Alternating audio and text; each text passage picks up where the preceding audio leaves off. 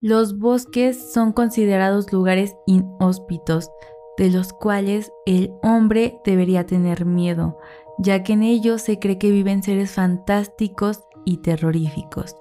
Yo soy Yadira Guzmán, mejor conocida como Chica Interesting en todas mis redes, y está comenzando Relatos Reales.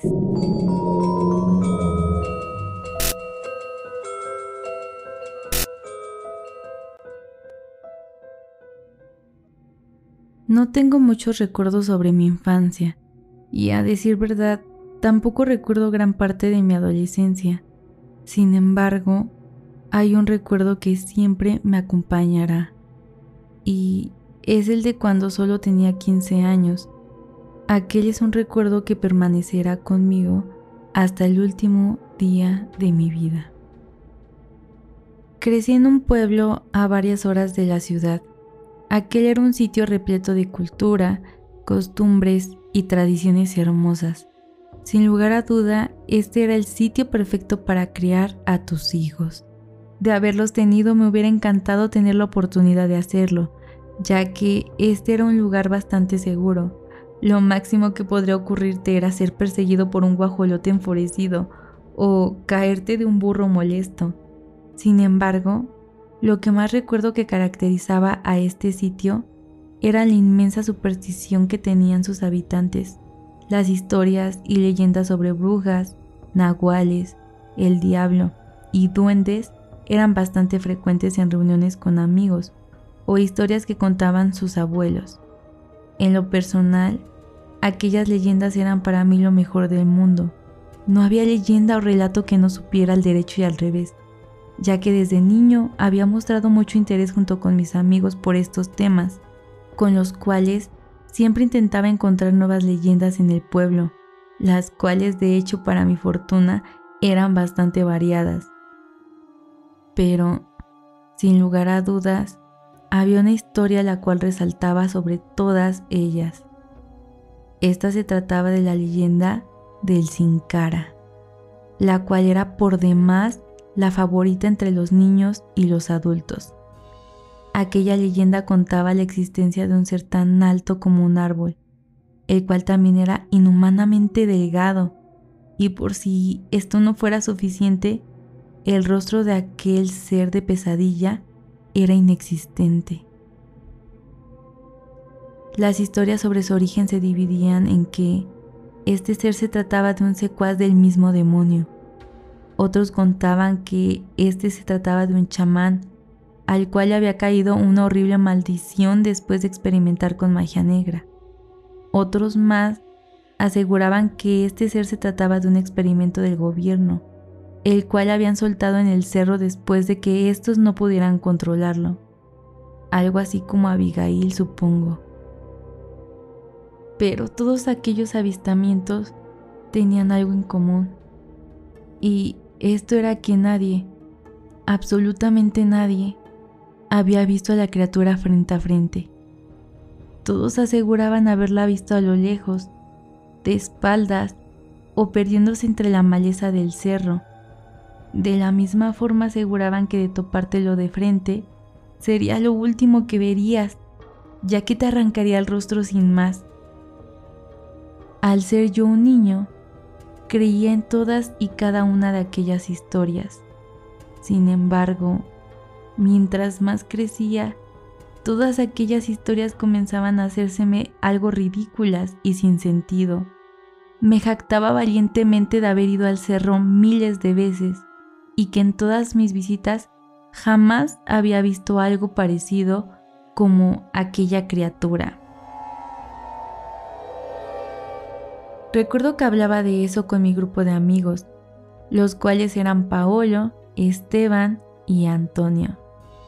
Recuerdo que Paolo era el más joven del grupo y que tenía un cabello rizado y negro. Mientras tanto, de Esteban recuerdo que usaba unas gruesas gafas. Y por último, Antonio. De hecho, de Antonio recuerdo casi todo sobre él.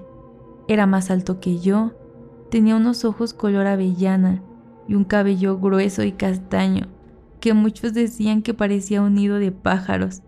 pero a mí me parecía divertido. Él había sido quien me había metido al grupo de mis amigos, por lo que de todos ellos era al que yo más apreciaba. Debo recordar que una de las cosas que más recuerdo de Antonio también, sin duda alguna, era su gallardía ante cualquier cosa. Siempre nos animaba a hacer locuras y casi siempre se salía con la suya. Perdón, creo que me desvié. Pero bueno, recuerdo que estábamos a principios de diciembre, cuando Antonio volvía de visitar a unos familiares en la ciudad y había vuelto obsesionado con un programa de televisión. Antonio no era muy bueno explicando nada, pero pudo explicar lo suficiente para convencernos de crear nuestro propio show de eventos paranormales. Aunque, a decir verdad, no estoy seguro de que se le pueda llamar show paranormal a un montón de niños grabando y tomando fotografías con un antiguo teléfono, el cual por cierto tenía una pésima resolución. Pero bueno, la idea era bastante simple. Algunos conocidos contaban una leyenda, la cual aseguraban haber experimentado. Nosotros iríamos al lugar de los hechos y nos jactaríamos de desmentirla. Aquello pareció ser entretenido por un tiempo, hasta que Antonio, aburrido de la monotonía, tuvo una idea. Había estado por días intentando convencernos de ir toda una noche al cerro, con el único propósito de desmentir aquella historia del sin cara. Yo no estaba muy seguro al respecto, y no era porque creyera en esas historias, sino que de noche en aquel cerro, de lo último que debíamos preocuparnos era de encontrarnos a aquella extraña criatura. Aún así, la mayoría del grupo fueron convencidos por Antonio, y como todo adolescente, lo último que quería era que mis amigos pensaran que era un miedoso, por lo que de todos modos convencimos a nuestros padres de que pasaríamos la noche en casa de Antonio, y Antonio por su parte dijo que se quedaría en mi casa. Y con aquellas coartadas nos encaminamos al cerro. Para aquella expedición, Antonio había conseguido un mejor teléfono, para que así de esta manera, según él, tener con qué documentar la gran farsa, como él la llamaba. Aunque en realidad solo tomaba fotos y videos cortos de nosotros haciendo tonterías frente a la cámara Pasamos un rato tan ameno que a todos ahí casi se nos olvidó el propósito real de aquella excursión. Pero, luego de detenernos a descansar un poco, Antonio comenzó a ver las fotografías tomadas durante el viaje. Mayúscula fue la sorpresa de todos cuando nos mostró cómo en una de las fotografías, aunque un poco borroso, podía verse la forma de un hombre extremadamente alto e inhumanamente delgado. Ante aquel descubrimiento, muchos de nosotros intentamos darle una explicación lógica. Cosas como que se trataba de árboles, los cuales debido a sus ramas simulaban aquella silueta, un efecto de la luz, y nosotros solamente nos estábamos imaginando cosas. Pero esas explicaciones no eran suficientes para convencer a Antonio, el cual propuso volver exactamente al punto donde se supone que estaría la criatura en la fotografía. En un principio claramente todos nos negamos, estábamos cansados de tanto caminar y a decir verdad no era como si nos interesara realmente el desmentir o validar la existencia de aquella criatura. Pero Antonio el cual no aceptaba un no como respuesta, insistió tanto que finalmente cedimos a volver. Una vez en el lugar, Antonio comenzó a tomar tantas fotografías como podía. Hicimos una recreación del momento en el que la misma fue tomada e inclusive Antonio llegó a exigir a la criatura aparecer, si es que en verdad existía. Para fortuna de todos pronto desistió de todo aquello, y viendo que muy pronto seríamos cubiertos por el manto de la noche, este decidió que deberíamos buscar un sitio donde dormir. Y una vez levantadas las tiendas de campaña, nos encontrábamos sentados alrededor de una fogata, hablando de trivialidades y contando historias de terror. Para ese momento inclusive Antonio parecía haberse relajado y haber dejado el tema de el sin cara. Recuerdo que yo me alejé un poco de todos para orinar y mientras estaba en lo mío, escuché un sonido por demás extraño. No parecía como ningún ruido que hubiera escuchado antes. Era muy parecido al crujir de los huesos, pero de una forma lejana, y al mismo tiempo era casi como si esto ocurriera justo encima de mí. Intenté acoplar mejor mi vista a la oscuridad de la noche. Sin embargo, por más que lo intenté, lo único diferente que pude notar fue el cómo las ramas de algunos árboles se movían en dirección contraria al viento. Era casi como si alguien o algo las estuviera empujando en dirección contraria. Sin embargo, decidí restarle importancia. Después de todo, esto podía deberse a animales o tal vez pájaros. Después de esto, decidí volver con mis amigos y no mencionar nada al respecto. Después de todo, lo último que quería era devolverle la idea a Antonio de ir a buscar al sin cara. El resto de la noche fue grandiosa y llegó la hora de dormir. Yo compartiría la tienda con Antonio, mientras que Esteban y Paolo compartirían la otra. Cuando estaba a punto de quedarme completamente dormido, sentí como mi amigo comenzaba a moverme insistentemente, hasta que finalmente le respondí con que me dejara tranquilo. Él solo me silenció y apuntó temblorosamente fuera de la tienda de campaña. Completamente somnoliento, miré hacia donde su dedo tembloroso señalaba. Fue entonces cuando miré la silueta de lo que en primera instancia mi cerebro dilucidó como una araña gigante. Sin embargo, una vez que mi cerebro pudo despertar del todo, supe que no podía tratarse de una araña, ya que parecía únicamente tener cuatro extremidades, las cuales eran extremadamente delgadas. Miré a Antonio, el cual a pesar de la oscuridad podía ver la cara de infinito terror que tenía. Mi cerebro intentaba encontrar una explicación a todo lo que estaba pasando, mientras veía aquella silueta caminar a cuatro patas por todo el lugar. Por un momento me pareció escuchar que estaba revolviendo las obras de comida y de dulces que habíamos olvidado alrededor de la fogata.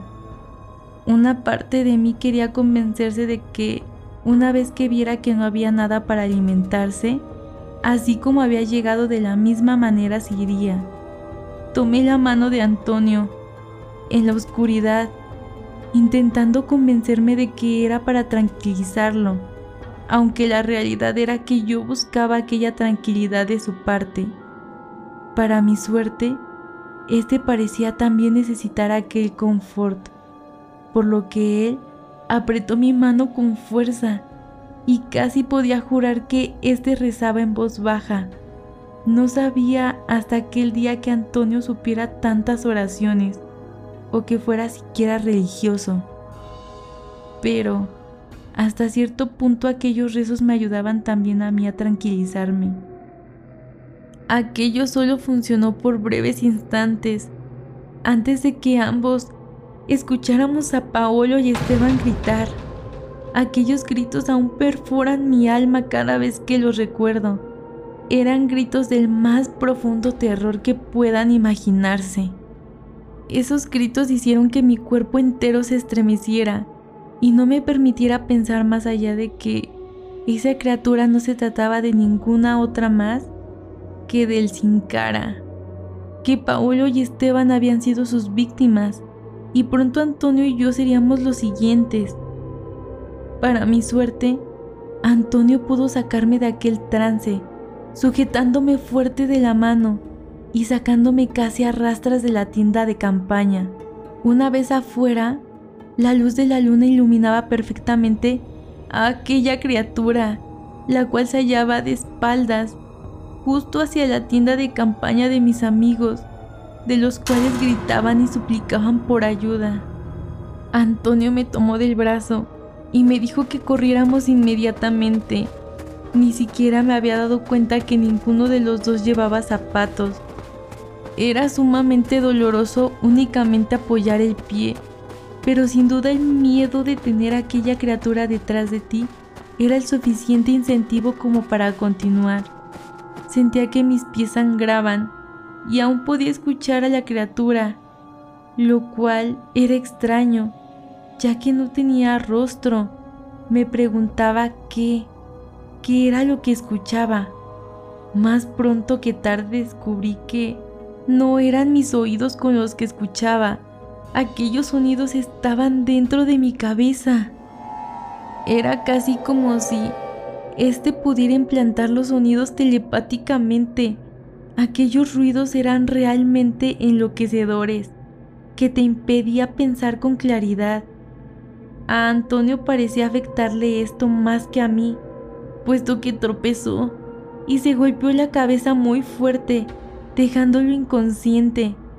Por mi parte intenté arrastrarlo, pero los pies me dolían, al igual que las manos por el frío, y veía a Antonio sangrar. Al mismo tiempo que veía la maleza moverse mientras la criatura se acercaba, podía escucharlo cada vez más cerca de mí. Antonio comenzaba a temblar, no tenía idea de qué hacer, por lo que tomé la decisión que me ha atormentado hasta el día de hoy. Dejé de intentar levantarlo. Me disculpé una y otra vez con él, mientras acariciaba por última vez aquel alborotado y rebelde cabello, antes de seguir corriendo. Cuando lo hice Casi podría jurar que escuché a la criatura reír. Aunque bien podría ser únicamente mi culpa, la cual me carcomía en ese momento, tanto como me carcome ahora. El dolor de dejarlo atrás era más intenso, inclusive que el dolor de mis pies, los cuales ya estaban bastante ensangrentados. No tengo idea de cuánto corrí después de dejar a mi amigo pero no me detuve hasta toparme con un hombre, el cual cortaba leña. Esto ocurrió hasta que los primeros rayos del sol comenzaron a asomarse. Tenía los pies prácticamente destrozados, pero nada de eso importaba en ese momento. Recuerdo muy poco del trayecto de regreso al pueblo. Solo recuerdo que el hombre me subió a su burro mientras me preguntaba qué me había ocurrido. A pesar de los esfuerzos, nunca pudieron encontrar a mis amigos. Hubo una búsqueda exhaustiva, pero sin importar los esfuerzos, nadie los volvió a ver. Algunos creyeron en mi historia, otros creyeron que yo había sido el responsable. Sin embargo, nunca pudieron demostrar nada. Apenas fue demostrada mi inocencia, mis padres decidieron que sería mejor que me mudara de la ciudad con una tía. Yo por mi parte no volví a hablar hasta varios años después y con mucha terapia. Y aún así, las pesadillas nunca se han ido. Me gustaría decir que aquello terminó ahí. Pero el sanar las heridas del pasado suele ser reconfortante y hasta admirable para algunas personas, pero para mí, por otro lado, no fue exactamente lo que esperaba.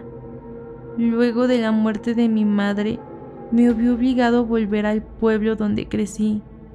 Aún recuerdo cómo abandoné ese lugar, jurando no volver nunca más.